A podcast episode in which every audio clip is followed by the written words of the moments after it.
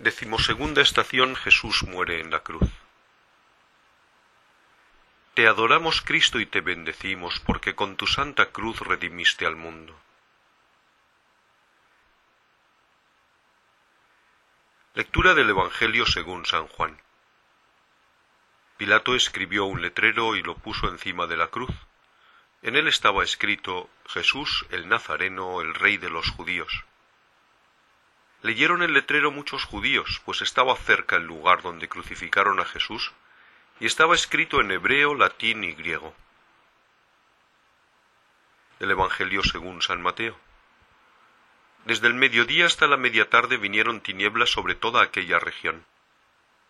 A media tarde Jesús gritó, Elí, Elí, lama sabactaní, es decir, Dios mío, Dios mío, ¿por qué me has abandonado? Al oírlo algunos de los que estaban por allí dijeron, A Elías llama éste. Uno de ellos fue corriendo, enseguida cogió una esponja empapada en vinagre, y sujetándola en una caña le dio de beber. Los otros decían, Déjalo, a ver si viene Elías a salvarlo.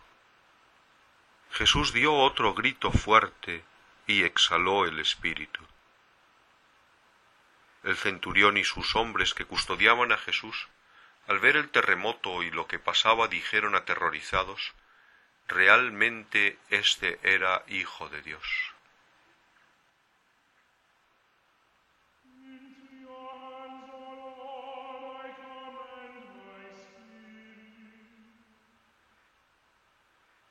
Sobre la cruz en las dos lenguas del mundo de entonces, el griego y el latín, y en la lengua del pueblo elegido, el hebreo, está escrito quién es Jesús el rey de los judíos, el hijo prometido de David.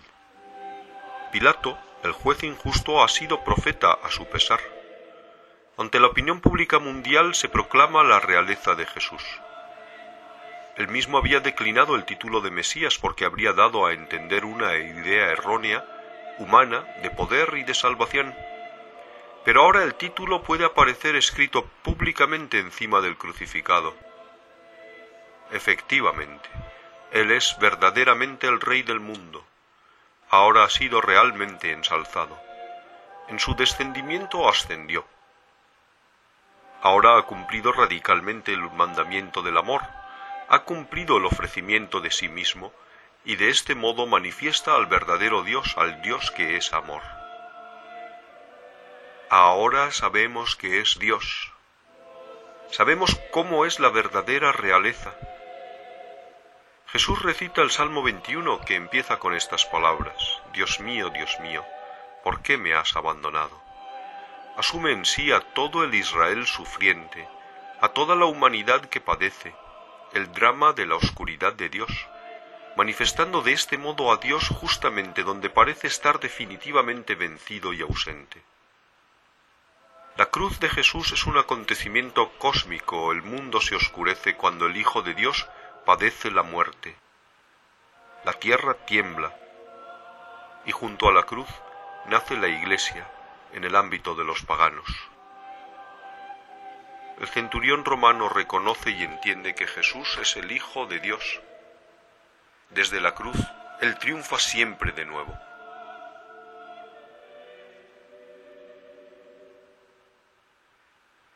Señor Jesucristo, en la hora de la muerte se oscureció el sol constantemente está siendo clavado en la cruz. En este momento histórico vivimos en la oscuridad de Dios. Por el gran sufrimiento y por la maldad de los hombres, el rostro de Dios, tu rostro, aparece difuminado y reconocible. Pero en la cruz te has hecho reconocer, porque eres el que sufre y el que ama, eres el que ha sido ensalzado. Precisamente desde allí has triunfado en esta hora de oscuridad y turbación ayúdanos a reconocer tu rostro, a creer en ti y a seguirte en el momento de la necesidad y de las tinieblas. Muéstrate de nuevo al mundo en esta hora, haz que se manifieste tu salvación.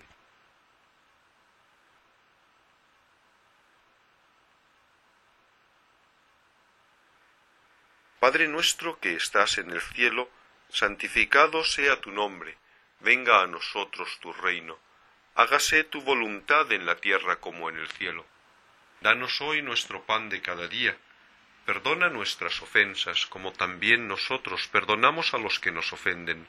No nos dejes caer en la tentación y líbranos del mal. Dios te salve María, llena eres de gracia, el Señor es contigo. Bendita tú eres entre todas las mujeres y bendito es el fruto de tu vientre Jesús.